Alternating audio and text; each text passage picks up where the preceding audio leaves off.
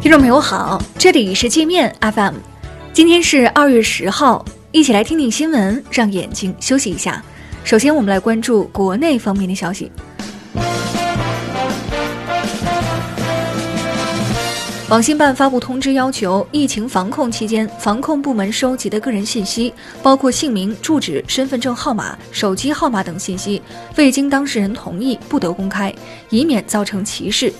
为依法参与防控工作的人员，未经当事人同意，禁止收集使用确诊者、疑似者以及密切接触者的个人信息，更不能在微信群、朋友圈等社交平台上私自传播。解放军空军战机编队九号、十号连续两天绕台飞行，此前东部战区海军军舰也组织了绕台巡航。国台办发言人马晓光说。解放军巡航台湾是为了维护国家主权和领土完整。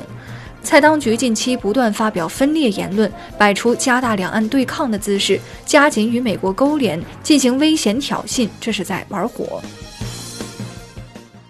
来自全国十九个省市区的十五支医疗队开始向武汉以外的十六个湖北地州市疫情发起总攻。重庆、黑龙江支援孝感，江苏支援黄石，广东、海南支援荆州，山东、湖南支援黄冈，辽宁、宁夏支援襄阳，内蒙、浙江支援荆门，江西支援随州，福建支援宜昌，贵州支援鄂州，天津支援恩施，云南支援咸宁，河北支援神农架，山西支援仙桃、潜江、天门三个省管县级市。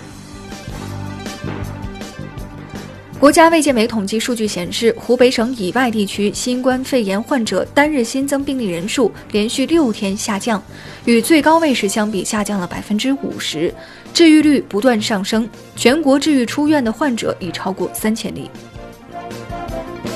科大讯飞在美国采购医疗物资捐赠给湖北，遭美国卡脖子。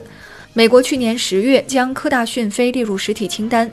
讯飞在美采购医疗物资因此受阻。该公司呼吁美国政府从人道主义出发，放行讯飞的这次医疗用品交易。自如被曝趁着疫情哄抬房租，新冠肺炎疫情期间希望提前续租的不少自如租客在网上爆料说，自如将租金普遍上涨了百分之十到百分之三十，最高涨幅达百分之三十八点三。在自如之前，蛋壳公寓也爆出类似丑闻。蛋壳要求房东减免房租，自己却仍然向租客收取租金。申通、韵达、中通等快递公司今天起全面复工，快递物流将逐步恢复全网运营状态。快递公司还表示，将做好疫情防控，努力确保寄递渠道安全畅通。中国传媒大学原副校长蔡翔因涉嫌经济犯罪被逮捕。蔡翔因违规转让国有资产、贪污公款公物、收受贿赂、对抗组织审查、与他人长期保持不正当性关系等问题，于年前被中纪委监察委双开。我们接着来把视线转向国际，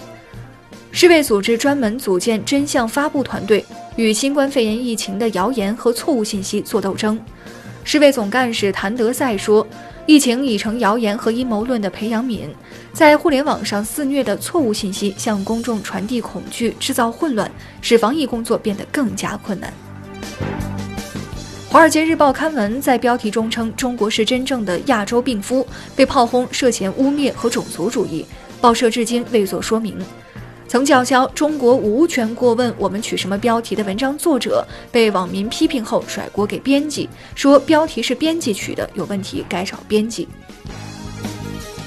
泰国八号发生的严重枪击案已造成三十人死亡，数十人受伤，凶手是泰国军队的一名射击运动员，枪杀上司后从弹药库里抢走了一支步枪、一支机枪、一把手枪和七百多颗子弹。凶手一边向人群无差别扫射，一边在网上冷血直播，说扣扳机扣到手指发麻。据美国疾控中心最新数据，去年九月至今，席卷全美的病毒性流感估计已造成一万两千人死亡，两千两百万人感染。该中心此前的数据显示，在过去的十年中，美国每年约有一点二万到六点一万人因流感死亡。另据美联社报道。美国路易斯安那州一个赌场爆发了诺如病毒感染，已有两百多人发病。韩国电影《寄生虫》获得奥斯卡最佳电影等四项大奖。拍摄福耀玻璃在美国设厂过程的纪录片《美国工厂》获得奥斯卡最佳纪录片奖。福耀在美国俄亥俄州的工厂雇佣了上千名美国工人。电影导演领奖时用中文向曹德旺表示感谢。苹果公司通过程序更新限制旧版 iPhone 的运行速度，被法国政府罚款两千五百万欧元。法国消费者事务和欺诈控制总局说，苹果从未告知用户更新系统会导致手机变慢，也没有给用户提供恢复老系统的选择。那好了，以上就是今天节目的全部内容了，感谢您的收听。